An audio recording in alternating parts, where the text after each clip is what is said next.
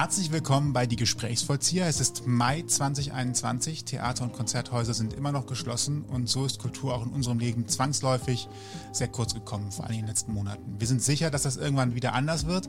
Aber wie geht es den Leuten, die von der Kunst leben und als Selbstständige ihren Lebensunterhalt bestreiten müssen? Ich bin Sebastian. Und ich bin Toni und unser heutiger Gast hat das vergangene Jahr ebenfalls in Ungewissheit verbracht. Er ist Autor, Übersetzer und musikalischer Leiter und hat bereits viele bekannte Musicals ins Deutsche übersetzt. Wie er das umsetzt und wie er das Jahr ohne berufliche Perspektive erlebt hat, erzählt uns jetzt Robin Kulisch. Herzlich willkommen. Ausgang Podcast. Die Gesprächsvollzieher. Hallo. Ja, wir haben es gerade schon gesagt. Ein Jahr ohne Premieren, Lampenfieber oder aber auch, ich nenne es mal in Anführungsstrichen, Alltagstheater. Also Mhm. Hat ja nicht, jeder, nicht jeder Tag besteht aus Premieren, wäre zwar schön, aber der Stress das, das davor, okay, ja. der Stress davor ist sicherlich auch nicht zu verachten. Ähm, wie ist die Lage denn aktuell? Wir haben jetzt, äh, Aufzeichnung ist der 22. April, also kurz vor Mai. Wie, wie geht's dir? Wie läuft's? Was machst du?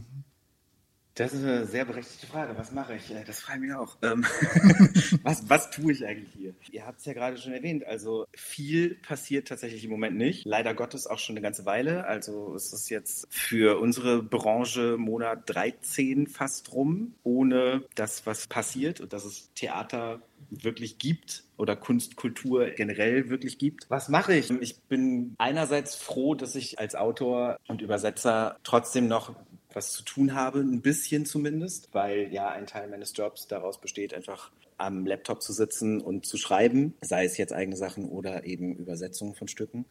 Und das geht ja Gott sei Dank immer noch. Ob das so ohne weiteres und einfach so läuft, wie es normalerweise läuft, ist nochmal eine andere Frage. Aber das kann ich zumindest noch machen. Nur wo was natürlich gar nicht mehr stattfindet, ist der Schritt auf die Bühne und in die Proben und vors Publikum. Und das ist schon so nach über einem Jahr, doch langsam geht es ein bisschen an die Substanz. Kann man nicht anders sagen. Hm, du sagst Substanz, wie fühlst du dich? Kannst du das irgendwie ein bisschen umschreiben? Ich glaube, also auch wenn ich mich mit Freunden oder Bekannten unterhalte, die auch in der gleichen Branche arbeiten, das ist, glaube ich, immer so ein bisschen sehr tagesformabhängig. Also im Moment, was heißt im Moment, seit Monaten schwankt es eigentlich immer so zwischen eigentlich ganz okay, natürlich fehlt einem der Job, natürlich fehlt einem irgendwie das, an seinen Arbeitsplatz gehen zu können und das zu machen, was man liebt. Und dann gibt es aber so, phasenweise ist es dann ganz in Ordnung und dann hat ja nun mittlerweile nach einem Jahr auch irgendwie seine Mittel und Wege gefunden, sich anders zu beschäftigen. Aber dann gibt es halt auch wieder Tage oder Wochen, wo es einem einfach scheiße geht. Man kann es nicht anders sagen. Also es ist halt einfach eine nicht so schöne Situation und es ist ja auch noch nicht so wirklich ein Ende in Sicht. Also heute, du hattest ja gerade schon gesagt, diese Aufzeichnung ist jetzt 22. April, was haben wir heute? 22. April, welches, und welches Jahr ist Ich wollte gerade sagen, 2021. 21, doch schon, ach scheiße. Nein, heute ist halt just der Tag, an dem die Änderungen am Infektionsschutzgesetz beschlossen wurden im Bundestag, mit allen Konsequenzen, die das auch wiederum für die Kultur hat. Wie das dann jetzt so in der Praxis aussieht und ob es dabei bleibt, sehen wir in den nächsten Tagen, Wochen und Monaten. Aber ist natürlich, ja, wenn man das jetzt auch wieder so liest, die Wertschätzung der Kultur, naja, findet ja momentan nur noch sehr bedingt statt. Und das macht natürlich was mit einem, wenn man in der Branche arbeitet. Gibt es noch den, den Strohhalm, an dem man sich klammert, wenn man irgendwie hört, es wird wieder irgendwas Neues beschlossen? Oder ist mittlerweile einfach schon die Stimmung so, dass man weiß, eigentlich realistisch gesehen, das wird, keine Ahnung, die nächsten Monate noch immer nichts wieder werden? Auch das schwankt ehrlich gesagt so ein bisschen. Also dann, ähm, klar hat man Phasen, wo man denkt, ja komm, jetzt reiß dich mal zusammen, muss ja irgendwie weitergehen und ähm, man macht, man versucht Sachen anzuleiern, plant doch wieder irgendwelche Sachen, Projekte, Produktionen, keine Ahnung. Aber man ist halt gleichzeitig auch in den letzten Monaten schon oft genug damit auf die Schnauze gefallen, mit also wie viele Sachen geplant, geprobt und dann doch wieder abgesagt oder verschoben wurden, kann ich nicht mehr mitzählen, so ungefähr. Und alleine was jetzt in den letzten Monaten dieses Jahr schon wieder an Produktionen verschoben und oder ganz gecancelt wurde, ist halt ja, die Listen sind ja endlos lang. Und ja, gleichzeitig hat man natürlich auch im Hinterkopf, so, das ist so ein Thema, das wird immer so ein bisschen unter den Teppich gekehrt, so, aber es ist natürlich auch, selbst wenn die Theater irgendwann wieder aufmachen, äh, wann auch immer das sein wird, wird es ja A nicht dann wieder alles von einem Tag auf den nächsten ganz normal laufen, Ähm, also von so Fragen wie, naja, kommt das Publikum? Nachdem man jetzt ein Jahr, anderthalb täglich gehört hat, ist es irgendwie gefährlich, mit vielen Leuten in einem Raum zu sitzen. Setzt man sich dann entspannt in ein Theater? Es gibt bestimmt Leute, die das tun, aber es gibt bestimmt auch Leute, die das nicht so ohne weiteres tun. Ist dann halt die Frage, da gibt es ja Umfragen zu und so, aber ist halt natürlich die Frage, wie viel sind es? Und auch für die Leute, die arbeiten und gar nicht nur die Leute auf der Bühne. Es sind ja, hängen ja tausend Gewerke und so noch mit dran. Jetzt zum Beispiel für meinen Bereich ist es so, also dass ich nicht davon ausgehe, dass die Theater jetzt, sobald sie wieder aufmachen dürfen, das Erste, was sie machen, ist, ah, ich spiele mal jetzt volles Risiko mit einer Uraufführung oder einer deutschsprachigen Erstaufführung von einem Musical, was hier keiner kennt, sondern ich gehe momentan eher davon aus, dass viele, viele Theater noch mehr, als sie das eh oft schon tun, erstmal auf Nummer sicher gehen werden, was auch nachvollziehbar ist, weil es hat ja keiner Geld verdient seit Monaten. Was aber natürlich heißt, dass es wahrscheinlich noch schwieriger wird, neue Stücke auf die Bühne zu bringen. Zumal ja auch noch wahnsinnig viele Sachen erstmal nachgeholt werden müssen, die jetzt in dem letzten Jahr ausgefallen sind, was man auch immer im Hinterkopf haben muss. So, also die nächste Spielzeit ist ja gefühlt eigentlich schon voll mit Nachholterminen von dieser Spielzeit. Das heißt, neue Jobs gibt es ja eigentlich erst ein Jahr später dann nochmal. Und ja, das, äh, da kommt schon so einiges zusammen, mit dem man sich so Tag ein, Tag aus beschäftigt. Dementsprechend äh, ist dann die Stimmung halt auch mal so und mal so. Was macht dir gute Laune? ähm. ich meine, ist jetzt kein uh. Auf. Unverhoffte Frage. Da gibt es ja Gott sei Dank auch noch ganz viel. Jetzt viel Jobunabhängiges natürlich auch. Aber gute Laune macht es einem natürlich trotzdem auch, wenn wir jetzt bei der Jobthematik bleiben. Also wenn man sieht, dass Sachen passieren, weil es passiert ja hier und da doch mal ein bisschen was. Man freut sich ja für jeden Kollegen, äh, bei dem doch mal was stattfindet, für jede Produktion, die zum, noch nicht abgesagt ist und wo Leute anfangen zu proben. Ansonsten wird ja Gott sei Dank auch das Wetter langsam besser. Das, das, macht auch extrem gute Laune, wenn die Sonne scheint. Das hilft ja schon mal enorm. Ich weiß nicht, wie der Winter in Köln war. In Berlin war der Winter ziemlich scheiße.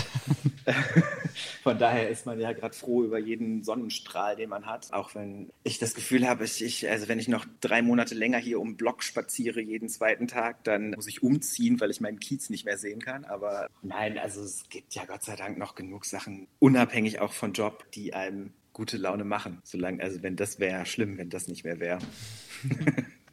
Sehr gut. Ich wollte nur ein bisschen kurz, kurz die Depressionen beiseite schieben oder die nur schlechten Nachrichten. Sehr gut. Naja, wir wollen ja jetzt hier auch nicht irgendwie so einen dreistündigen Corona-Heul-Talk machen. Das Thema ist ja eh so überstrapaziert bei allen mittlerweile, inklusive einem selbst. Klar, man kommt nicht drum rum, ist doch, man muss ja auch gerade drüber reden. Man kann es ja einfach gar nicht ausklammern, aber wir müssen ja jetzt nicht die ganze Zeit nur darüber reden, was gerade alles scheiße ist wegen Corona. Nee, wir können auch über was Schönes reden, nämlich über deine Klar. Arbeit. Denn du bist ja ausgebildeter Musicaldarsteller, da können wir ja einfach mal anfangen. Wie kam dein Drang zur Bühne? Was hat dich äh, dazu bewogen, in Richtung Musical zu gehen, in Richtung Musiktheater? Wo kommt das her? Gute Frage. Also ich komme jetzt nicht aus einer Theaterfamilie oder so. Trotzdem würde ich so ein bisschen sagen, meine Eltern sind ein bisschen dran schuld. Die haben mich mit sechs Jahren zum Klavierunterricht geprügelt, wirklich geprügelt. Ich habe es gehasst anfangs und wollte das überhaupt nicht, aber sie hatten sich in den Kopf gesetzt, ähm, der Junge lernt jetzt Klavier spielen. Also hat der Junge Klavierspielen gelernt. Dummerweise hat meine Klavierlehrerin auch Gesangsunterricht gegeben. Also die hat beide Sachen unterrichtet. Also das heißt, ich bin da immer hin und vor und nach mir waren immer irgendwelche Sänger dran. Und ich habe mich so privat irgendwie, ich mochte Musicals, ich fand das irgendwie ganz spannend alles. Und irgendwann dachte ich dann so, ach, ich will das auch mal ausprobieren mit dem Singen. Und habe das dann getan und habe dann relativ schnell von Klavier auf Gesangsunterricht gewechselt, sehr zur Freude meiner Eltern. Und parallel dazu gab es auch an dieser Musikschule, an der ich da war, initiiert durch ein paar Schüler, die bei meiner Gesangslehrerin waren, gab es so eine Amateurtheatertruppe und das fand ich alles wahnsinnig spannend und die Leute waren auch ganz toll und die mochte ich alle wahnsinnig gern und dann wollte ich da halt auch unbedingt mitmachen, habe ich dann auch und spätestens da habe ich dann wirklich Blut geleckt. Und dann war mir relativ schnell klar, dass ich das wahnsinnig spannend fände, beruflich zu machen. Gleichzeitig aber auch habe ich noch relativ lange überlegt, so hm, traue ich mich das wirklich? Will ich das wirklich als Job oder will ich das als Hobby und lieber was anderes machen? Also es war schon so, dass natürlich auch noch so ein paar andere Sachen gab, die interessant gewesen wären, beruflich. Aber je älter man wurde und je näher es an irgendwie die Entscheidung ging, so was machst du jetzt nach dem Abi, desto klarer wurde, ah nee, Theater und Musical und so ist schon, ich glaube, das soll es sein. Und da waren meine Eltern dann auch, irgendwann hatten sie sich dran gewöhnt und waren dann auch sehr supportive und haben das sehr unterstützt. Und Gott sei Dank, da habe ich wirklich Glück gehabt. Dementsprechend war dann, als ich dann quasi verkündet habe, so ich würde jetzt das gerne wirklich zum Beruf machen und eine Musical-Ausbildung machen, waren sie gar nicht so groß überrascht und haben mich da auch Gott sei Dank sehr unterstützt. Auch finanziell, Gott sei Dank, weil so eine Ausbildung ist nicht so günstig, wenn man nicht gerade an einer staatlichen Schule ist. Und selbst da, also es kostet einfach wahnsinnig viel Geld. Ja, das heißt für Ausbildung ist aber nicht wie bei der IHK-Ausbildung mit wenigstens kleinen Salär, sondern da muss man auch zahlen. So ist das mit Richtig. Leidenschaft. So ist das mit der Leidenschaft. Es kostet Geld und Tränen und so. aber du hast es geschafft und überstanden ja. um dann tatsächlich es beruflich zu machen? Was waren deine ersten großen Wirkungen? Ich habe ein paar Sachen gespielt. Ich habe keine Großproduktion gespielt tatsächlich, also mehrere kleine Sachen. Habe auch relativ zeitgleich schon angefangen, auch ein paar Sachen vor der Kamera zu machen und habe da ziemlich rumprobiert in verschiedene Richtungen relativ ab sofort nach dem Studium. Also es war jetzt nicht so ganz dieser klassische Weg von, ich mache mach meinen Abschluss, gehe auf 20 Auditions bei Stage Entertainment und spiele dann zwei Jahre Mamma Mia oder keine Ahnung, sondern es war eher so hier eine kleine Produktion, da eine kleine Produktion, da über irgendwelche Bekannten irgendwie auf einmal in irgendeinem artsy Theaterprojekt und so. Also was ich aber toll fand, war ja auch einer der Gründe, warum ich das machen wollte, weil ich einfach Bühne immer schon spannend fand, gar nicht nur per se Musical und eben die Möglichkeit, sich da auszuprobieren und auch zu merken, was einem nicht so liegt. Also, wo ich dann zum Beispiel schon gemerkt habe, so ein mein Ding. Also reines Schauspiel ist total toll, aber meins war immer eher so, es sollte immer in irgendeiner Form Musik involviert sein. Und dann ist halt das Schöne ja in diesem Bereich, dass man da so von einem ins andere schlittern kann irgendwie und sich einfach durch rumprobieren austesten kann, was liegt einem, was liegt einem nicht so. Ist das in kleineren Produktionen einfacher als in so großen, ich sag mal, Hamburg denkt mal an König der Löwen, das ist ja, glaube ich, schon relativ fest, da hat ja alles so seinen, seinen Handgriff und kleinere Produktionen gibt es da mehr Möglichkeiten, Spielräume mal sich auszuprobieren?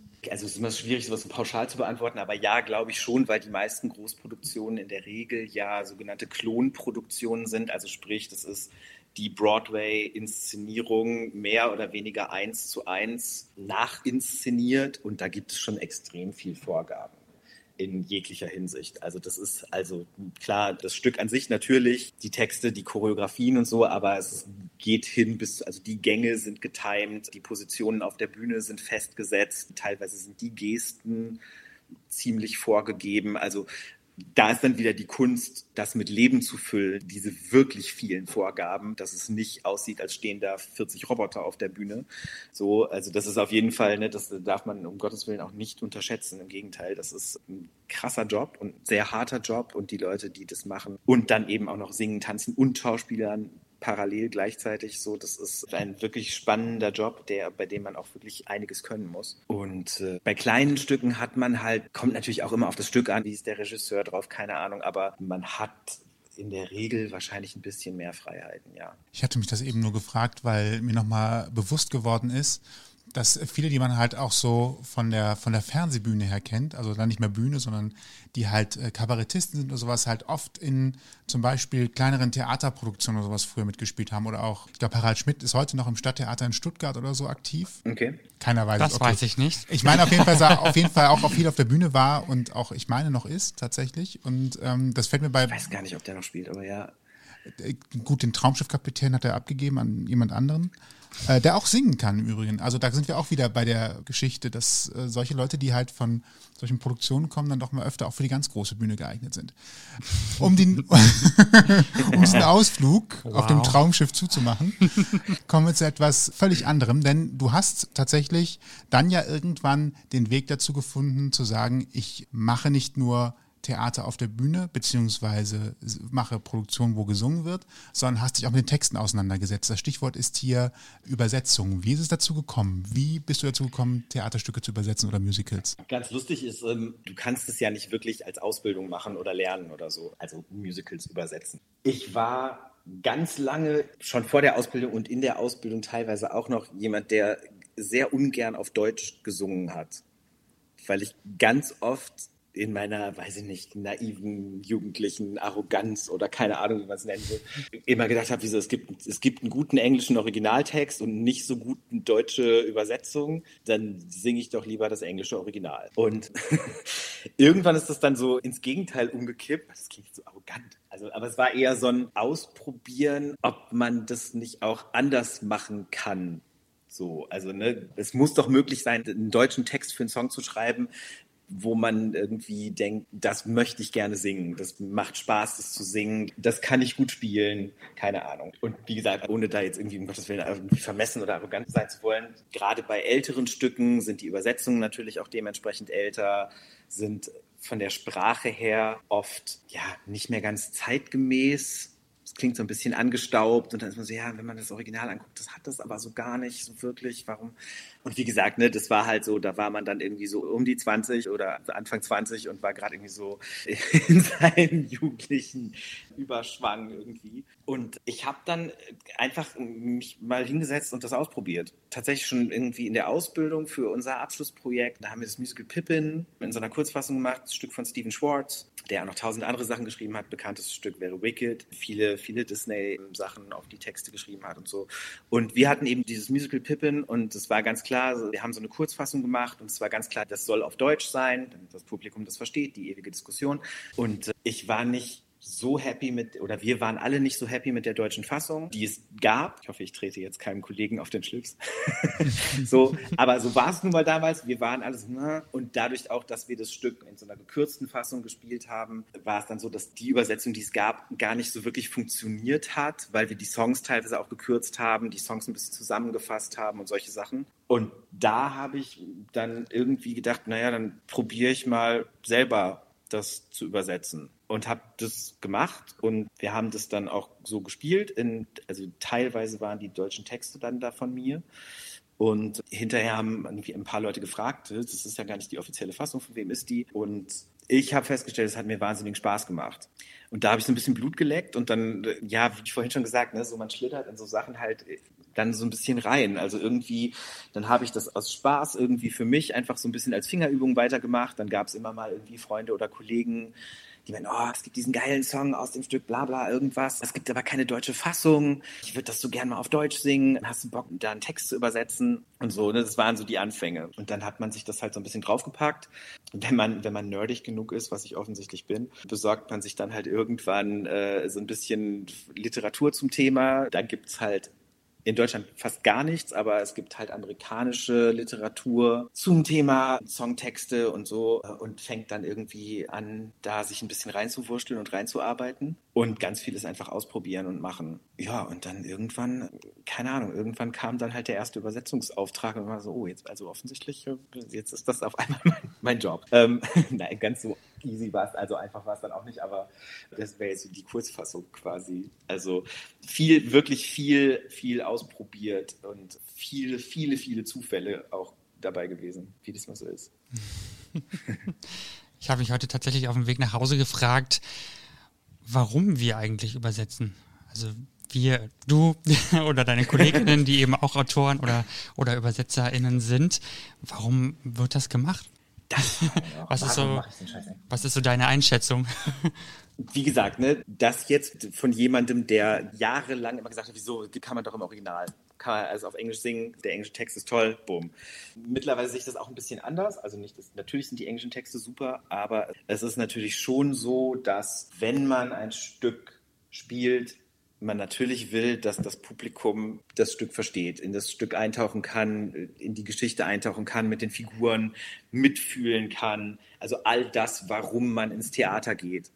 So, und wenn es da permanent eine Sprachbarriere gibt, und das heißt ja nicht, dass in Deutschland keiner Englisch kann, aber eben nicht so gut, dass man die sprachlichen Feinheiten und Details alle mitbekommt, zwangsläufig. Also klar, das gibt es auch, aber das ist halt definitiv nicht die Mehrheit der Leute. Und es ist halt schade, wenn man einen großen Teil des Publikums von vornherein ausgrenzt, indem man quasi sagt, na, also wir spielen das zwar hier für dich, aber wahrscheinlich verstehst du ein Drittel nicht. So, von daher macht es natürlich schon Sinn, die Stücke zu übersetzen, einfach weil man sonst immer was verpasst. Einem Song zu folgen ist ja eh schon noch mal was anderes als gesprochenem Wort. Also ich habe ja eh als Zuschauer in dem Moment nur die eine Chance. Ich kann ja nicht zurückspulen und mir das noch mal anhören, sondern ich muss es ja sofort in dem Moment, wo es jemand singt, ich muss es verstehen, ich muss es mitfühlen können, weil es mich sonst nicht erreicht. Und dann hat es natürlich einfach nicht die Wirkung, die es haben soll und wegen der ich mich da ja ins Theater gesetzt habe. Hast du eine Lieblingssprache aus der oder in die du übersetzt? Also wahrscheinlich eher ins Deutsche dann, weil es wahrscheinlich als Muttersprache am einfachsten ist, aber ist Englisch deine favorisierte Sprache? Ja, definitiv. Liegt auch daran, dass ich keine andere Sprache fließend spreche.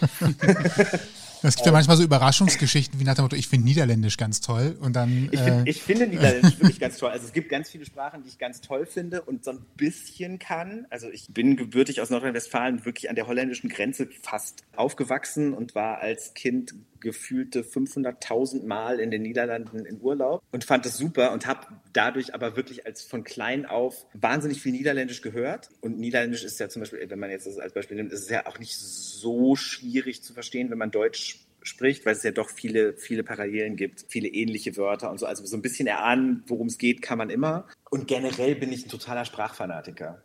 So. Was aber nicht heißt, dass ich jetzt irgendwie sechs Sprachen fließend spreche, leider, weil ich bin auch ein bisschen faul, was das angeht. Aber ich finde Italienisch eine wahnsinnig schöne Sprache. Ich liebe Französisch. Alle Sprachen, wo ich so ein paar Brocken kann. Französisch hatte ich auch mal in der Schule. Das darf jetzt auch keiner meiner damaligen Lehrer hören. Aber da ist nicht mehr so viel von übrig geblieben, leider. Aber zum Arbeiten ist es eindeutig Englisch.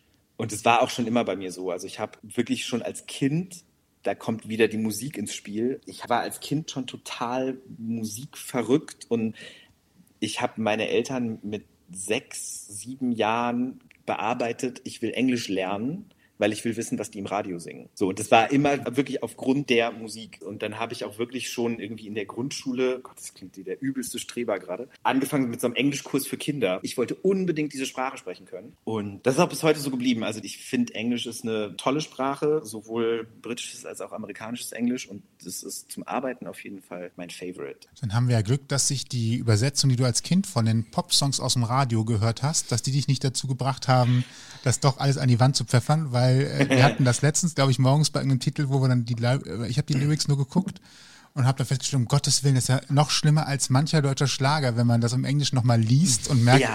was da gesungen wird. Stimmt, dann, ja. äh, es gibt schon manchen Song, der trieft noch mehr als äh, Wildecker Herzbuben zum Beispiel oder so. Ja, du, du musst gar nicht den Schlager wechseln, das gibt es im Musical auch. Ähm. ja, beim Musical erwarte ich es, beim, so beim bei diesem Popsong im Radio ja nicht unbedingt. Das ist ja doch schon eine Überraschung, wenn man mal genau hinhört. Ja, es ist faszinierend. Ne? Also sobald es nicht die eigene Muttersprache ist, was man alles so hinnimmt und man denkt, ach, das klingt super. So, wenn man dann genauer hinguckt, ist was, alter Schwede, das ist ja schlimm teilweise, dieser Text. Das ist ja richtig gruselig. Aber es klingt gut, wenn man nur so oberflächlich hinhört. Und man kann es mitsummen, hat vielleicht eine Melodie, die jeder kann. Ja. Ja, so, so einfach ist das. wenn die Hits nur so einfach geschrieben wären, ne? Ja, das, das wäre so schön. Genau, und dann kommt jemand mit dem Ding auf Deutsch. dann ist so, oh. Okay. Das waren ja auch immer meine größten Erschreckenserfahrungen immer als Kind, wenn dann auf einmal zum Beispiel David Hasselhoff von, wie hießen die, Wind oder so, gecovert worden sind, irgendeiner deutschen oh Band. Ja. Auf Aber der Straße, ja, ja, oder auch auf der Straße nach Süden, das war noch eine ganz andere Band. Auf der Straße nach Süden. Ach, liebe Zeit, ja. I've been looking for freedom. Also das war schon, müssen wir jetzt GEMA zahlen? Egal. Das war schon so ein... Wahrscheinlich. ich, ich piep's jetzt einfach Aber das ist ja zum Beispiel, das ist ja nochmal ein ganz eigenes Phänomen. Das gibt's ja wirklich ganz oft, ne, dass es so deutsche Versionen von, von Popsongs oder Schlagern gab oder so, die dann aber teilweise ja, also das ist ja nicht mal, das, das ist ja nicht wirklich eine Übersetzung, ja. sondern es ist ja einfach ein komplett anderer deutscher Text einfach draufgeschrieben. Also will ich jetzt auch gar nicht irgendwie schlecht reden, um Gottes Willen, so, das ist ja quasi fast nochmal ein eigenes Genre. ähm, aber, aber es ist so interessant, also man denkt, dass das, da gibt es ja hunderte von Beispielen für. Ich habe neulich irgendwann mal, also jetzt oute ich mich wahrscheinlich als schlechter Homosexueller, der gar nicht so Schlager äh, erfahren ist, es gibt irgendeine deutsche Fassung von I Will Survive gehört, wo man auch dachte, oh, das ist aber auch interessant. Das hatte aber auch bis auf die Titelzeile mit dem Originaltext gar nichts zu tun. Also es hieß auf Deutsch irgendwie, ich überleb's. Aber der Rest des Textes war was völlig anderes. Also da ging es eher irgendwie um, es, heute geht alles schief und irgendwie der Kaffee fällt um und alles ist schrecklich, aber ich überlebe das schon. Und man war so, okay, gut. Okay, jetzt habe ich mich richtig geoutet. Das ist wahrscheinlich total bekannt und ich bin da nur auch. Ich habe es noch nicht gehört. Raus,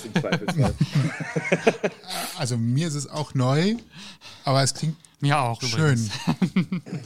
klingt schön, ja.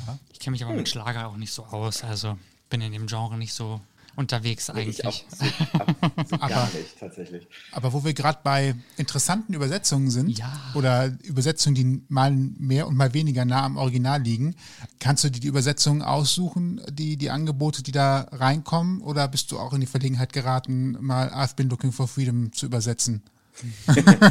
also, du meinst jetzt aussuchen im Sinne von die Stücke, die ich übersetze? Ja, genau.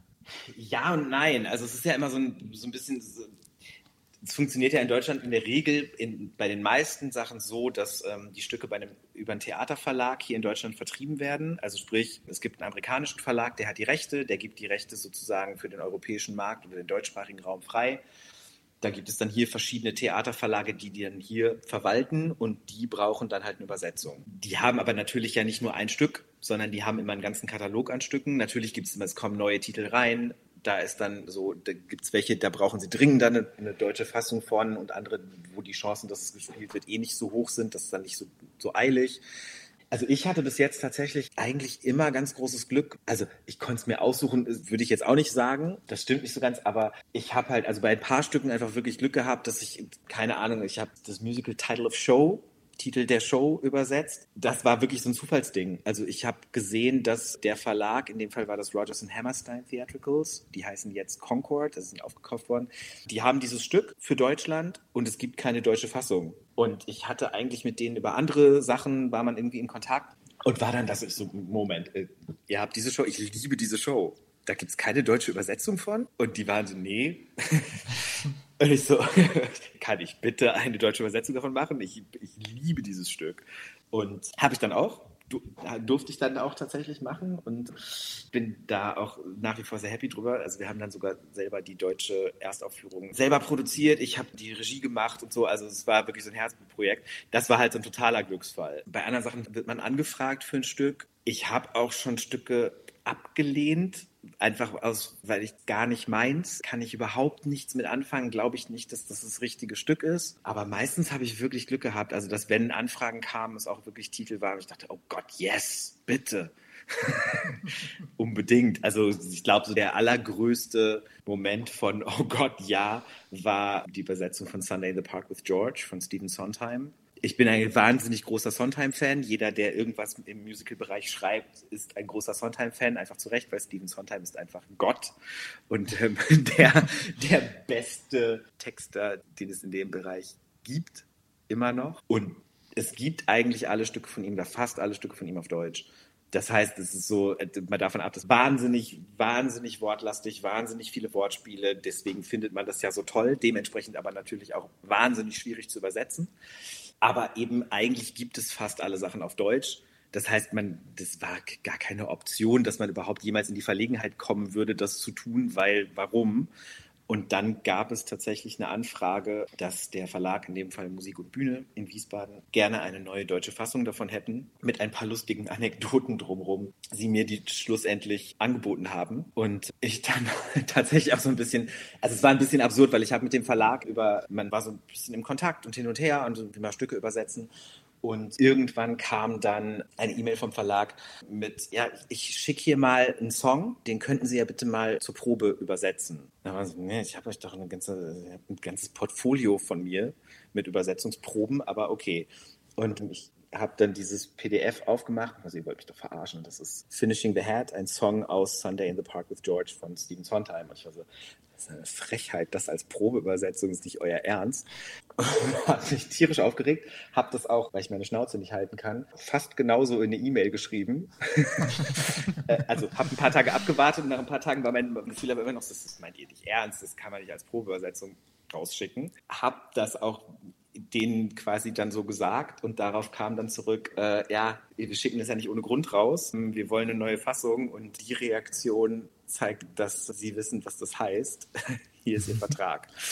Ah. so, äh, wow. What the fuck? Und dann war, war ich auch so, äh, okay, krass, wahnsinnig gefreut. Einerseits, andererseits war ich so, scheiße, ich muss das ganze Stück übersetzen. Äh, also, es, also es war wirklich mit Abstand das Schwierigste, was ich bis jetzt übersetzt habe. Aber einfach ein wahnsinnig tolles Stück. Und das war halt so ein Glücksmoment. Und dann kam halt irgendwann auch, das ist ja immer so ein etwas absurder Prozess. Man schreibt halt eine deutsche Übersetzung, dann muss die natürlich wieder rückübersetzt werden auf Englisch, also sprich wortwörtlich. Das, was ich dann quasi oder der Übersetzer daraus gemacht hat, wird wortwörtlich auf Englisch zurückübersetzt an den Autoren oder wer auch immer das freigeben soll, zurückgeschickt, damit der einfach sieht, was hat man draus gemacht, was natürlich nur so indirekt so ist. Wow. Also ein völlig irrer Prozess. Und das klingt auch immer ganz schrecklich, weil natürlich ein Songtext von, von Deutsch auf Englisch übersetzt. Es reimt sich ja nicht und nix. So, das liest sich wirklich nicht schön. Also, weil es geht ja nur darum zu zeigen, okay, wie hat man es umgesetzt? Und dann muss das halt freigegeben werden. Das heißt, entweder man hat Glück und die sagen ja, super, oder da gibt es dann noch Änderungswünsche, Korrekturen, keine Ahnung.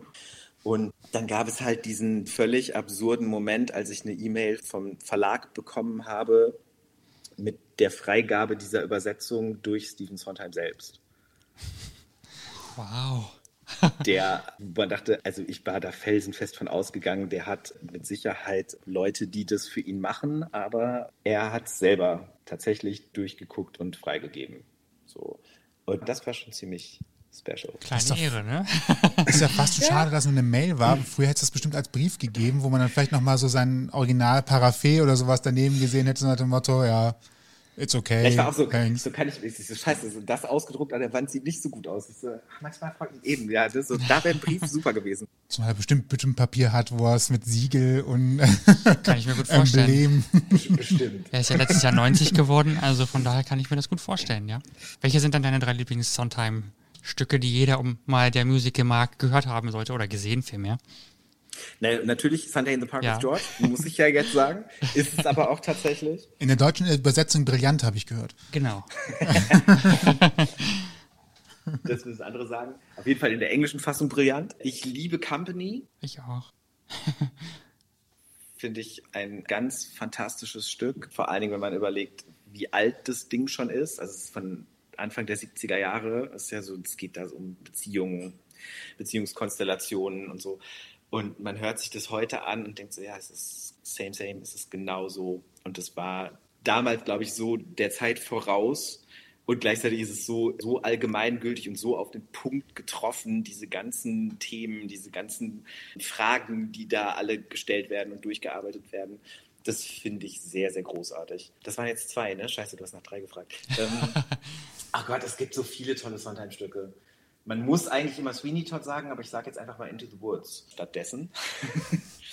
Die Bühnenfassung wohlgemerkt, nicht den Film, weil ich das einfach wahnsinnig brillant gebaut finde. Also diese Märchenwelt, in der diese ganzen Figuren aufeinandertreffen in völlig neuen Konstellationen. Und dann hat, guckt man den ersten Akt, deswegen eben die Bühnenfassung und nicht den Film, weil der Film das, was ich so toll an der Show finde, leider nicht so ganz rüberbringt. So man schaut das auf der Bühne und sieht diesen ersten Akt und hat eigentlich so, so eine Art neues Märchen-Mash-up gesehen und es endet ja quasi auch mit And they lived happily ever after.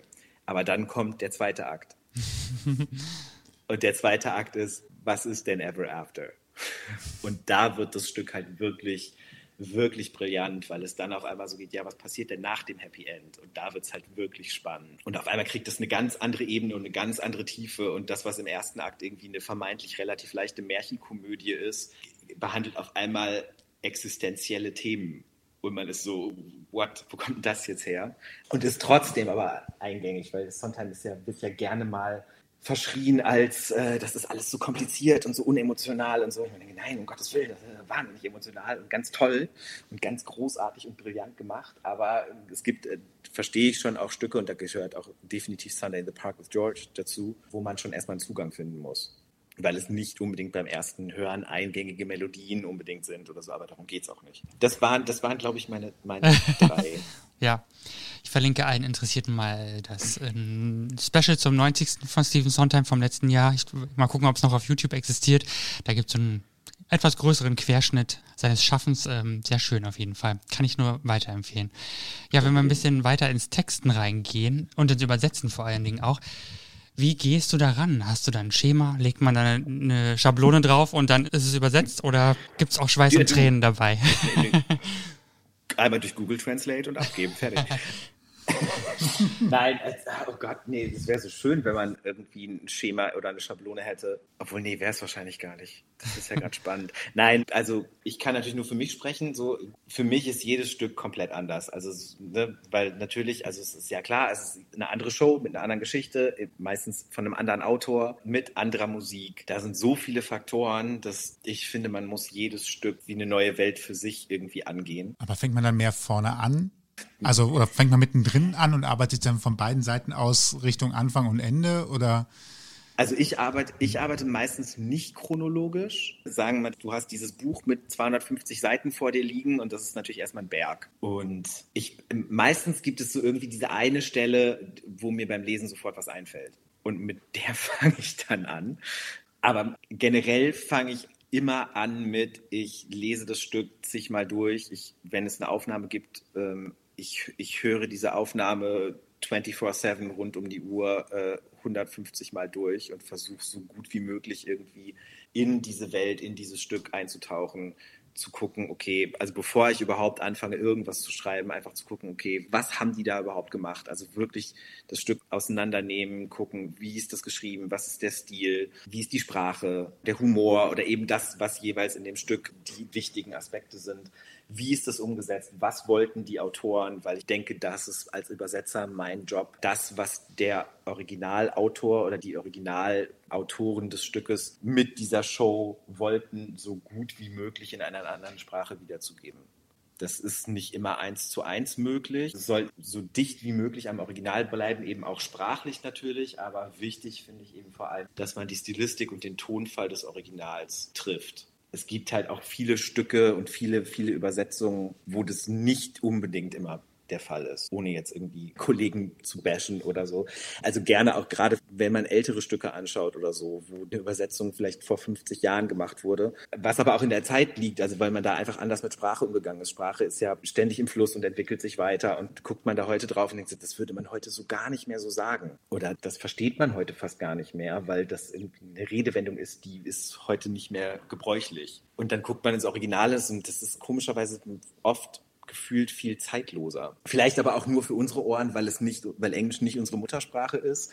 So, aber wo man denkt, ja, aber das verstehe ich und habe nicht das Gefühl, so würde doch, würde die Figur so reden, weiß ich nicht. Der ist 20 der klingt aber, als wäre der 80. Es gibt so tausend Sachen, die ich vorher erstmal mache, bevor ich wirklich anfange zu schreiben. Und dann, ich habe, glaube ich, noch nie ein Stück chronologisch übersetzt man muss natürlich schauen, so, okay, wie ist das Stück strukturiert, wie ist es aufgebaut, wo sind Querverbindungen. Sunday in the Park with George ist da zum Beispiel ein ganz gutes Beispiel, weil es gibt diesen ersten Akt, der zur Zeit der Entstehung dieses Gemäldes spielt und der zweite Akt spielt 100 Jahre später und die gleichen Schauspieler spielen andere Rollen, die aber auch, also wer da wen spielt, hat schon wieder was miteinander zu tun und musikalische Motive werden wiederverwendet, ganze Songs werden wiederverwendet, teilweise werden die Texte wiederverwendet, aber stehen in einem völlig anderen Kontext. Also da muss man halt erstmal diese ganze, dieses ganze Konstrukt auseinandernehmen, was dann auch oft heißt, man hat dann irgendwas übersetzt und stellt dann fest, ach scheiße, das, äh, das funktioniert jetzt zwar hier super, aber an der Referenzstelle gar nicht, also fängt man wieder von Null an. Aber das ist ja auch irgendwie das, was es so spannend macht. Zeigt auch, dass es wirklich mehr geht als um das reine Übersetzen. Deswegen kein Google Translator. Des, deswegen kein Google Translate, ja. Das wäre, Gott sei Dank. Also wahrscheinlich sind die Dinger irgendwann so gut, dass das geht, aber äh, ich hoffe, das dauert noch eine Weile. Nein, aber es ist ja eben, wie gesagt, also es ist ja nicht nur ein eins zu eins wortwörtlich den Text rüber in eine andere Sprache schieben, sondern da hängt ja immer noch ganz viel mehr dran. Wie viel Freiheit hast du da? Also klar, du hast gerade gesagt, man muss sehr nah an das Original natürlich ran, aber es ist ja trotzdem immer noch ein Unterschied, welche, welches Wort ich nehme und das kann ja manchmal eine Nuance etwas anderes bedeuten, je nachdem, welches Synonym ich dann verwende oder wie ich den Satz auch aufbaue. Also ich kann ja eine Aussage wie äh, der Schrank ist rot, kann ja, kann ja verschieden die Aussage rüber transportiert werden. Wie viel Freiheit hast du da und wie viel davon ist dein eigener Sprachstil, den du damit einbringen kannst? Es kommt ein bisschen drauf an, welches Projekt es gerade ist. Also es gibt mal mehr, mal weniger viel Freiheiten wie gesagt, grundsätzlich finde ich, das Ziel sollte immer sein, so dicht wie irgendwie möglich am Original zu sein, solange es funktioniert und gut klingt. Also ich mag halt so wortwörtlich Übersetzungen oft auch nicht so gerne, weil die dann wieder nicht authentisch klingen, weil man dann denkt, aber so redet ja keiner. Also es ist zwar jetzt eins zu eins das, was es auf Englisch heißt, aber es klingt total nach Papier und total gestelzt. Aber es muss ja auch noch irgendein Schauspieler auf der Bühne oder eine Schauspielerin auf der Bühne stehen und diesen Text ja auch noch glaubhaft rüberbringen. Und das ist dann vielleicht schwierig bei dem Satz oder bei der Textzeile oder so. Aber natürlich ist es eben, ne, wie gesagt, es gibt eben diesen Prozess der Rückübersetzung, das muss alles freigegeben werden, das muss alles im Sinne der Originalautoren sein. Man ist natürlich schon eingeschränkt ein Stück weit. Es kommt ein bisschen auf die Autoren teilweise auch an. Manche sind da viel offener für Vorschläge, wenn man sagt, okay, das, keine Ahnung, beliebtes Beispiel sind immer Wortspiele und Metaphern. So, da gibt es einfach wahnsinnig viele Sachen, die funktionieren auf Englisch super, aber es gibt dieses Wortspiel im Deutschen nicht. Oder es gibt diese Metapher im Deutschen nicht. Aber es gibt eine andere Metapher im Deutschen, die meint das, aber benutzt ein anderes Bild. So, das sind dann immer hier schön die Fußnoten an der Seite. Da schreibt man dann immer noch so einen halben Roman dran und muss erläutern, so weshalb ich da jetzt das Bild nehme und nicht das Bild. Ja, also es ist wie gesagt, es ist echt projektabhängig, wobei eben das Ziel immer sein sollte, möglichst nah dran zu sein. Und natürlich bringt man was von sich mit ein, zwangsläufig. Also wenn ich fünf Leute nebeneinander setze und die lasse die das das, den gleichen Text übersetzen, kriege ich ja fünf verschiedene Versionen. Trotzdem denke ich eben, mein Job als Übersetzer ist primär der, dass ich die Sprache und den Stil des Originals treffen muss und man nicht zwingend hinterher hören soll, dass ich das übersetzt habe. Also, dass ich jetzt nicht meinen Stil habe und den haue ich jetzt auf jedes Stück oben drauf. Das finde ich ist nicht der Job. Ja, wir sind noch ein bisschen bei den Übersetzungen und fast mit einem kleinen Bogen zu deinem, zu deinem anderen Handwerk, was du ja gelernt hast, dem Musical, äh, beziehungsweise der Schauspielerei. Weißt du schon beim Schreiben, dass diese Übersetzung gut funktionieren wird und hilft dir vielleicht sogar ein bisschen deine musikalische Vorbildung und auch dein Können von der Bühne weiter, um das zu erahnen? Oder gibt es dann manchmal nochmal so Überraschungseffekte, wo du denkst, ah, das war im Kopf doch anders gedacht, als es dann jetzt letztendlich jetzt hier auf der Bühne ist. also über Wissen tut man es eh nie so richtig, weil es immer noch mal was ganz anderes ist, wenn es dann jemand anders macht, spielt, singt, keine Ahnung. Aber also ich, meine Ausbildung hilft mir da insofern natürlich, als dass, und dafür hassen mich meine Nachbarn sehr, ich also natürlich spiele ich das Ding quasi hier zu Hause für mich durch. Mal nur in meinem Kopf, aber auch nicht immer, weil es auch was anderes ist, ob, ich, ob man das sich in Gedanken vorsagt. Und manche Sachen muss man dann halt einfach mal laut ausgesprochen hören und dann zu merken, ah, nee, doch nicht. Spätestens, wenn das Orchester kurz zur Probe anrollt, um mal zu gucken, ob das, äh, ob das alles so passt im Gesamtensemble. Text und Musik. Ja, aber es, genau, aber es ist also, mir hilft es extrem beim Arbeiten, dass ich quasi selber auf der Bühne gestanden habe. Und gerade was zum Beispiel Songtexte angeht, also egal, es kann noch so schön übersetzt sein vom Sinn her, es muss eben auch singbar sein. Also das ist also noch viel mehr bei den Songtexten als bei den Dialogtexten. Da bin ich auch extrem penibel. Also da, da schmeiße ich lieber 20 Versionen weg, auch wenn ich die inhaltlich noch so schön finde. Aber ich denke, es bringt halt nichts, weil schlussendlich steht da eine Darstellerin oder ein Darsteller auf der Bühne, muss das singen und muss das singen können und muss das gut singen können und ich muss es verstehen können als Zuschauer.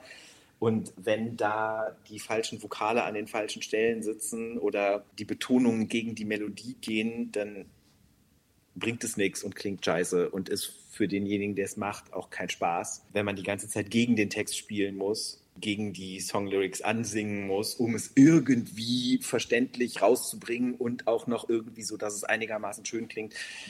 Das will man nicht, das macht keinen Spaß. Also es ist weder demjenigen, der es machen muss, noch demjenigen, der es sich anhören muss. Und deswegen, also es ist sowas wie Singbarkeit, oberstes Gebot. Dann lieber mal eine Textzeile ein bisschen anders, aber dafür ist es umsetzbar, weil schlussendlich schreibe ich die Übersetzung ja nicht dafür, dass sie auf dem Papier schön aussieht, sondern dafür, dass sie auf einer Bühne funktioniert, wenn es Leute spielen. Und da hilft natürlich die Ausbildung und die eigene Erfahrung auf der Bühne extrem. Und ansonsten, wie gesagt, klar, es gibt auf jeden Fall immer auch mal Momente, aber das hat man, glaube ich, eh. Also ich, ich bin eh so, ich arbeite relativ langsam, beziehungsweise ich vermeide es, möglichst irgendetwas fertig zu machen und sofort abzugeben und nicht mindestens noch mal zwei, drei Nächte drüber zu schlafen weil man sowieso immer am nächsten Tag dann doch wieder Sachen ändert. Aber klar, natürlich gibt es auch Momente, wo man dann in der Probe feststellt, aus verschiedensten Gründen und sei es auch wirklich nur so, ähm, keine Ahnung, das liegt dem Sänger irgendwie doch nicht so gut in der Stimme und dann ändert man hier und da nochmal den Text ab, dass es besser umsetzbar ist. Oder ich finde einfach dann doch mit ein bisschen Abstand, das klingt scheiße. Was ich da geschrieben habe und hätte doch noch eine andere Idee, die mir vielleicht einfach vorher nicht gekommen ist oder so. Oder aufgrund der Inszenierung oder so ergeben sich nochmal Sachen. Aber ja, und aber wie gesagt, ich versuche das möglichst viel durch ähm, kleine, peinliche, hoffentlich nie von jemandem gesehen. ich spiele in Eigenregie alle Rollen in meinem Wohnzimmer, in meinem Kopf so lange hin und her durch, bis ich das Gefühl habe, es funktioniert. Oder wie sehr, das ist ja dann trotzdem immer noch ein subjektiver Eindruck. Also, was ich versuche, was ich sehr gerne versuche zu machen, wenn es irgendwie möglich ist, ist, mir Feedback zu holen. Immer schon während der Übersetzung von Freunden, von Kollegen, keine Ahnung. Dass ich einfach hier und da mal irgendwie Leuten einen Text zeige äh, und einfach frage, wie sie es finden oder Sänger, befreundete Sänger frage, so probier das mal aus, funktioniert das für dich? Weil klar, alles, was man hinterher ändern muss, ist immer noch mal Aufwand, weil dann ist das Material schon gedruckt worden, die Leute haben den Text schon gelernt und so. Das ist halt alles, wenn man es vermeiden kann, gut. Aber es ist auch, es ist halt nicht in Stein gemeißelt in dem Moment, wo ich eine in Anführungszeichen finale Fassung irgendwie abschicke wenn man hinterher was Besseres findet, dann wird es geändert. Also schlussendlich muss das Ergebnis auf der Bühne stimmen. Darum geht es ja. Du hast vorhin auch davon gesprochen, dass du schon auch mal Stücke abgelehnt hast in der Übersetzung, weil sie einfach nicht zu dir passen oder weil du dachtest, dass sie nicht zu dir passen. Als ich wahrgenommen habe, dass du Kinky Boots neu übersetzt, war ich auch so ein bisschen, naja, überrascht, sage ich jetzt mal, weil wir haben es in Hamburg gesehen. Ich habe dann irgendwann unterdessen auch schon mal die beiden Soundtracks gehört aus vom West End und vom Broadway. Ich glaube, man kann allgemein sagen, ist jetzt in Deutschland nicht so gut angekommen, weiß ich nicht. Zumindest unter Musical-Fans hört man immer wieder, dass es eher so ein Flop war. Ich persönlich fand es super und ich glaube auch alle, die ich kenne, fanden es toll. Zumindest habe ich nichts Schlechteres gehört. Naja, lange Rede, kurzer Sinn. Man hat natürlich so gedacht, hm, eigentlich gab es doch schon eine Übersetzung davon und eigentlich war es doch schon auf der Bühne. Warum ist man dann plötzlich auf dich zugekommen mit einer neuen Übersetzung? Ich meine, wir wollen jetzt natürlich nicht deine Vorübersetzer kritisieren oder sonstiges, aber hast du eine Ahnung, warum der Verlag nochmal eine neue Übersetzung haben wollte? Oder woran das liegt, sagen wir mal. ich war tatsächlich genauso überrascht wie du, ehrlich gesagt, weil eben auch so, ich wusste ja, okay, das lief in Hamburg, Stage Entertainment hat es im Operettenhaus gespielt, es gab eine deutsche Fassung und ich wurde tatsächlich von dem Verlag angefragt und war in dem Moment auch so, hä, wie, wie Kinky Boots? Also ja, aber warum? Nochmal kurz nachgucken, war das vielleicht doch auf Englisch und ich habe es verpasst?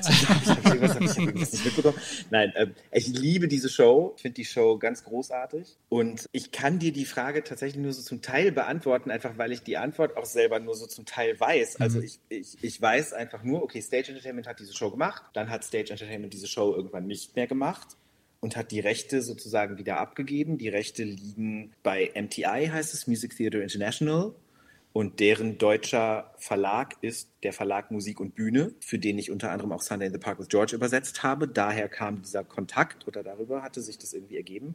Und die haben dann quasi die Rechte für das Stück bekommen und wollten eine neue deutsche Fassung. Und sie haben mich gefragt, ob ich die schreiben möchte, weil sie meinten, sie wären der Meinung, das würde gut passen. Und so ein Stück weit war ich dann ehrlich gesagt auch so, ich, ich frage lieber gar nicht groß nach, warum. Ich sage einfach schnell ja. ja. Nachher überlegt es jemand anders. Nachher überlegt es sich irgendjemand anders. Weil natürlich, wie gesagt, ich liebe die Show. Ich finde Kinky Boots ist ein tolles Stück. Warum en Detail jetzt diese neue Fassung sein musste, ob es rechtliche Gründe hat oder ehrlich gesagt, ich weiß es gar nicht. Und dann war ich eben, wie gesagt, irgendwann so, dass ich dachte, okay, wenn ihr mir das gebt, dann okay, bring it on. Machen wir eine neue Übersetzung für Kinky Boots. Alles klar. Hast du dir die deutsche Übersetzung, die vorherige deutsche Übersetzung vorher nochmal angehört? Oder angeguckt? Ähm, ich, ich habe mir die sehr genau angehört, dann nochmal, weil es natürlich bei einer Neuübersetzung immer das Thema gibt mit, okay, es soll ja nicht das gleiche sein, weil dann braucht man keine neue Übersetzung, beziehungsweise da geht es ja auch um, um, urheberrechtliche Sachen. Und das ist ein, eigentlich ein ganz normaler Prozess. Also das war bei zum Beispiel bei Sunday in the Park with George auch so, dass da gab es auch schon eine alte deutsche Übersetzung und natürlich guckt man sich die an. Ähm, um es nicht gleich zu machen, unter anderem. Also ne, so unabhängig davon, ob man es gleich gemacht hätte oder nicht, will man das natürlich auch vermeiden, schon alleine, weil ich will mir ja nur auch nicht sagen lassen, ich hätte da jetzt einfach abgeschrieben oder so. Teilweise ist es natürlich auch einfach interessant zu gucken, was haben die Kollegen da rausgemacht. Und dann spielt natürlich auch wieder das rein, was wir eben auch schon mal hatten, so dieses, lass fünf Leute denselben Text übersetzen, du hast fünf verschiedene Texte, wo man dann einfach dachte, so ja, interessant, also wie anders man da selber einfach eh rangeht. Also wie erstaunlich wenig Stellen es dann tatsächlich gab, wenn man dann immer mal wieder diesen direkten Vergleich gemacht hat. Und gemerkt hat, ah, okay, das ist jetzt naheliegendste, sag ich mal, Übersetzung. Das wäre jetzt vielleicht hier, die Zeile wäre jetzt eins zu eins genauso wie in Hamburg. Also ändern wir das nochmal. Aber es waren erstaunlich wenig Stellen, muss ich sagen. Also, es ist interessant, dass man aus dem gleichen Text so viele verschiedene Sachen machen kann. Und trotzdem, ja, natürlich irgendwie gehe ich jetzt mal davon aus, die, die Intention ja eines jeden Übersetzers ist, dieses Stück möglichst nah am Originalwerk getreu zu übersetzen. Aber interessant. Also ich kann definitiv sagen, es ist jetzt in der, in meiner deutschen Fassung, es ist keine Zeile so wie in Hamburg. Krass. Das ist ja mal ein, das ist mal ein auch, Teaser. Ja. das ist mal ein richtiger wir haben Teaser. Nicht, wir haben nicht gesagt, dass alles besser ist als in Hamburg. Ne? Das muss man auch dazu sagen. oh, jetzt. Besser oder schlechter, hat er auch nicht gesagt. Wie anders. Nein, nein. Ob das besser ist, müssen andere Leute sowieso sagen. Und im Endeffekt, also. Das werden sie auch, garantiert. Drauf. Ich wollte gerade sagen, ich bin, ich bin wirklich gespannt drauf, wenn das Stück in der neuen Fassung irgendwo auf die Bühne kommt. Toi, toi, toi, irgendwann mal, wenn es wieder möglich ist, bin ich sehr gespannt auf die Reaktionen und auf die eingefleischten Fans, die wahrscheinlich dann erstmal irgendwie sehr irritiert sein werden. Leute, die das Stück noch gar nicht kennen, die es dann dadurch vielleicht entdecken. Also hoffe, dass es bald irgendwo gespielt wird. Gab es denn im Vorfeld schon Reaktionen, als du gepostet hast, dass du es machst, irgendwie von, von, von Fans, von, weiß ich nicht? Ja, sehr viel. sehr viel, fast eigentlich natürlich standardmäßig immer die Frage, hä, wieso eine neue Übersetzung? Hm. Also doch relativ viel. Deswegen, also je mehr Reaktionen da kamen, desto spannender, äh, desto, desto gespannter bin ich drauf, wenn es dann Leute endlich mal wirklich hören, was sie dann sagen. Wie sieht eigentlich so ein Briefing aus? Also sicher, man bekommt das Manuskript, kriegt dann vielleicht noch DVDs und Titel und so weiter zugeschickt, damit man einfach möglichst einfachen Zugang hat, wie das Originalmaterial war. Gibt es da noch irgendwelche weiteren Erklärungen, Anweisungen, so nach dem Motto, Achtung, auf Seite 623 bis 647, das ist eine Passage, die ist dem Autor sehr, sehr wichtig. Da musst du wirklich darauf achten, dass die Emotionen besonders überschäumen vor Glück Nee, das wäre manchmal ganz schön, wenn sowas käme. Sowas kommt immer erst hinterher. Ah. Also wenn du es dann gemacht hast und dann, dann schickst du es zurück und dann kommt als Feedback, die Stelle wäre mir jetzt sehr wichtig. Nein, aber nee, also tatsächlich bis jetzt bei den Stücken, die ich übersetzt habe, gab es relativ wenig Briefing. Es gab wirklich einfach das Material.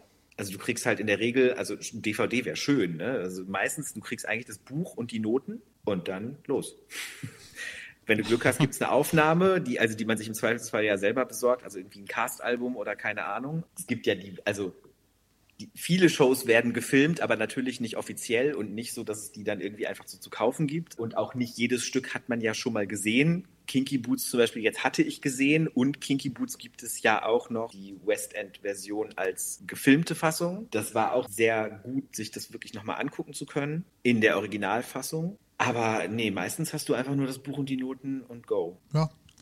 Hatte jetzt gedacht, also vielleicht bin ich auch ein bisschen so, so verwöhnt, aber ich hätte jetzt fast gedacht, es gibt so ein Fan-Package, dann vielleicht eine Flasche Wein dazu, nach dem Motto, hier, wenn, das, wenn du dir schon das alles. Ich mal vor.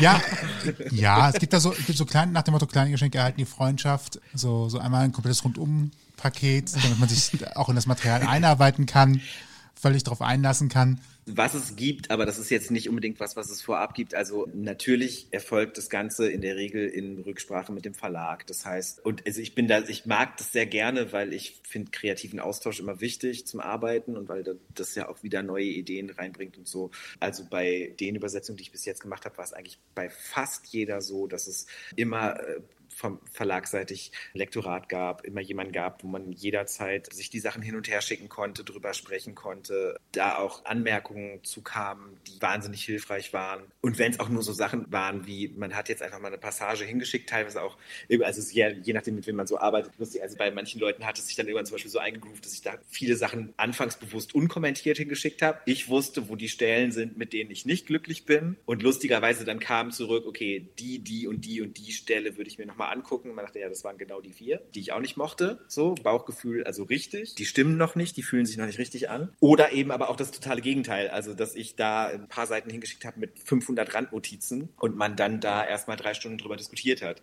So, aber dieses Feedback, dieses Hin und Her, dieser Austausch ist halt ähm, total wichtig. Aber der kommt eigentlich eher im Prozess, aber nicht, dass man jetzt vorher schon da irgendwie eine Bedienungsanleitung dazu bekommt. Das wäre schön. Und das, das Care-Paket würde ich auch nehmen, sozusagen. und am Ende ist es dann so, das Ding ist fertig und es steht auf einmal fest, okay, es kommt jetzt auch auf eine Bühne und dann wirst du natürlich zu den Proben eingeladen. Kannst du sowas ja, dann schon live sehen? Teils, teils. Also zu den Proben nicht unbedingt immer, also zur Premiere meistens ich gehe wahnsinnig gerne zu Proben. An alle, an alle Theater, falls es jemand hört. Ich gehe wahnsinnig gerne zu Proben. Nicht, weil ich dann da nervig rumsitzen will und die ganze Zeit irgendwie reinlaber, sondern einfach, weil ich diesen Moment so toll finde, wenn man das, ich meine, ne, man sitzt ja schon eine Weile an so einer Übersetzung. Wie gesagt, ich arbeite sowieso relativ langsam, weil ich immer 500 Versionen von allem schreibe und 499 wegschmeiße. Aber man hat ja schon irgendwie ein paar Monate mit diesem Stück im stillen Kämmerlein irgendwie zu Hause vor sich hingebrütet. Und dann diesen Moment zu erleben, wenn wirklich Leute auf einer Bühne stehen, das wirklich machen, man zum ersten Mal diese Texte hört und nicht nur liest oder sich selber in seinem Kopf irgendwie vor singt, keine Ahnung. Das ist halt noch was ganz anderes. Und das ist halt so, da fängt es ja an mit, dafür macht man das ja. Und dann kommt natürlich schlussendlich der Moment, wo es vor Publikum stattfindet. So, das ist ja dann so, die Premiere ist natürlich irgendwie der Moment. Aber selbst der Probenprozess und einfach zu gucken, okay, wie gehen jetzt die SängerInnen damit um, die SchauspielerInnen damit um, das so, wie klingt es, wenn es jemand macht? Fließt es so, wie es soll? Will die Inszenierung vielleicht was anderes? Justiert man hier und da nochmal nach? Das ist halt mega spannend. Und das ist ja schon auch irgendwie mein Baby dann. So, also, also ich finde es jedes Mal wahnsinnig emotional. Und dann bin ich, also ich heule dann auch immer rum und so, das ist ganz furchtbar. nee, das ist doch schön und menschlich. um mal einen positiven Ausblick zu machen, was denkst du, wann wirst du das nächste Mal Freudentränen im Gesicht haben dürfen, weil einer deiner Texte wieder geprobt wird, weil es kurz davor ist, auf der Bühne gezeigt zu werden? Oh, ich hoffe ganz bald. Mal gucken. Also es ist ja im Moment wirklich ein bisschen schwierig zu sagen. Also ich hoffe, dass dieses Jahr noch was geht. Es gibt so ein, zwei kleine Sachen, die im Moment ähm, in, in der Planung sind oder gerade in Proben sind und noch nicht abgesagt wurden. Also wo man zumindest mal irgendwie für, ich habe für ein UDK-Projekt einen Song übersetzt jetzt, die sind gerade am Proben, so, aber das wäre zumindest mal so ein Songtext. Wann das nächste Mal wirklich ein ganzes Stück, oh, ich hoffe noch dieses Jahr. Es wäre schön. Letztes Jahr war nichts. Also es ist äh, eine Weile her. Also bis zur nächsten Premiere. Mal gucken, wann jetzt auch sowas wie, ob, ob, ob und wann Kinky Boots gespielt werden kann. Mal schauen, wann das erste Theater sagt, wir machen es. Und es dann auch machen kann. Also ich hoffe ja, dass es ein Stadttheater wird, weil das auch sehr vielversprechend ist und ich habe da schon sehr viele gute Produktionen gesehen habe. Ja, total. Also das ist ja auch, da wird es ja auch, glaube ich, nochmal auf eine ganz andere Art und Weise spannend. Das ist, also es wird ja sehr wahrscheinlich nicht nochmal eine Klonproduktion sozusagen der Originalinszenierung geben, sondern dadurch, dass das Stück jetzt bei einem Verlag ist, ist es, es ist jetzt frei für Stadttheater. So, und das heißt, die können eigene Inszenierungen machen, was ja auch nochmal ganz spannend ist. Also deswegen auch wieder so ein Aspekt vielleicht, wo der in dieses ganze, warum eine neue Übersetzung, weil es einfach auch, es wird auf jeden Fall auch eine neue Inszenierung werden. Also es wird quasi diese Produktion von Kinky Boots nehme ich mal an, erstmal so in der Form in Deutschland nicht mehr geben, aber dafür hoffentlich ganz viele andere spannende eigene Produktionen mit neuer Regie, mit anderem Bühnenbild, mit anderen Kostümen und dann eben auch mit anderen Texten. Ja, wir sprechen uns in einem Jahr nochmal. Vielleicht können wir dann schon mehr dazu sagen. ja? Alles klar. Wer mehr über deine Projekte erfahren möchte oder einfach dir ein bisschen folgen möchte, wo kann man dich in diesem Internet finden? In diesem Internet, in diesem Verrückten. ähm, man kann auf meine Homepage gehen, auf www.robinkulisch.de. Da steht eigentlich so alles, was ich so mache und gemacht habe. Ich bin aber auch bei Social Media, also ich habe auch eine offizielle Facebook-Seite. Ich bin auch bei Instagram. Es gibt ja Mittel und Wege. Einfach googeln. Dann äh, findet man eigentlich alles, was man finden kann. Oder unseren Blogpost lesen. Richtig, genau. Das Zu dieser geht. Folge. Falls euch diese Folge gefallen hat und ihr mehr hören wollt, dann findet ihr uns bei allen bekannten Streamingdiensten und überall, wo es Podcasts gibt. Wir freuen uns, wenn ihr uns abonniert. Das Ganze kostet auch nichts und ihr verpasst keine weitere Folge mehr. Und wenn ihr Feedback habt, schreibt uns einfach über mail.ausgangpodcast.de. Alle Infos zu dieser Folge könnt ihr auch nochmal im Blogpost nachlesen auf ausgangpodcast.de. Und uns bleibt nur noch zu sagen, Ich bin Toni. und ich bin Sebastian. Und vielen Dank an Robin für deine Zeit. Schön war's. Ich danke euch. Sehr schön. Vielen. Dank fürs Lachen. und euch äh, viel Spaß, was ihr noch gerade macht. Gute Heimfahrt, falls ihr überhaupt unterwegs sein dürft. So ist es. Bleibt gesund und äh, nur noch ein kleiner Reminder noch einmal. Diese Folge ist eine Aufzeichnung vom 22.04.2021. Bis dann. Bis Tschüss. dann. Tschüss. Ihr habt Themenvorschläge, möchtet zu Gast sein oder habt Feedback, meldet euch per Instagram oder E-Mail bei uns. Alle Möglichkeiten und Adressen findet ihr auf ausgangpodcast.de.